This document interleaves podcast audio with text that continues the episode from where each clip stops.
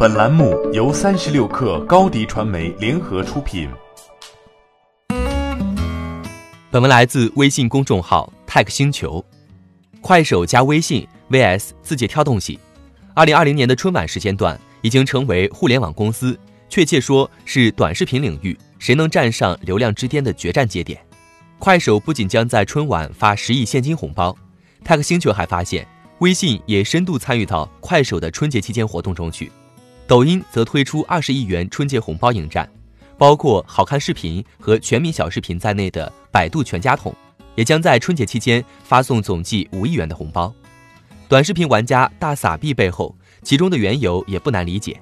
目前，短视频依然是移动互联网大盘中几乎唯一增长的领域，而互联网女皇报告也显示，短视频是互联网时长红利唯一的增长入口。春晚还有一个星期不到。短视频领域的两位头部玩家，抖音和快手的竞争已经初步显现。从二零一八年淘宝发放六亿，二零一九百度发放九亿，今年在距离过年还有一个月的时候，快手成为在微信、淘宝、百度后第一个非 BAT 互联网中标的独家互动合作伙伴。快手曾向 Tech 星球表示，春节前就能完成三亿 DAU 的目标。无论是否提前完成，快手上下都已经将这个春节当做一次大考。在今年公布的央视快手春晚合作中，快手将以“点赞中国年”为主题，首次采用视频加点赞的形式发放十亿现金红包。或许快手有更大的流量野望。春节期间的各项活动还拉上了微信。就在快手刚刚宣布完自己成为春晚的独家合作伙伴之后，紧接着字节跳动就在一月十四号宣布启动春节红包活动，活动时间从一月十四号到一月三十一号。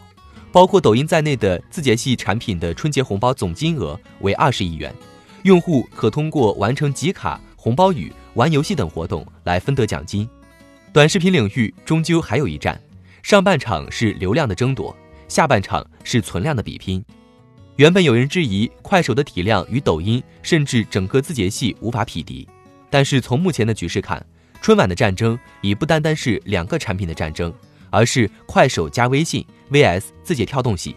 作为移动互联网时代的王者，腾讯一边为快手投资导流，一边与抖音签署音乐版权合作事宜。即使自家的短视频产品还没能掀起太大的风浪，但是已经从资金和版权两方在短视频领域拥有超强的控制力。一切随着春晚的来临，正在逐步揭晓。欢迎添加小小客微信。Xs 三六 kr 加入克星学院，每周一封独家商业内参，终身学习社群，和大咖聊风口谈创业，和上万客友交流学习。高迪传媒，我们制造影响力。商务合作，请关注新浪微博高迪传媒。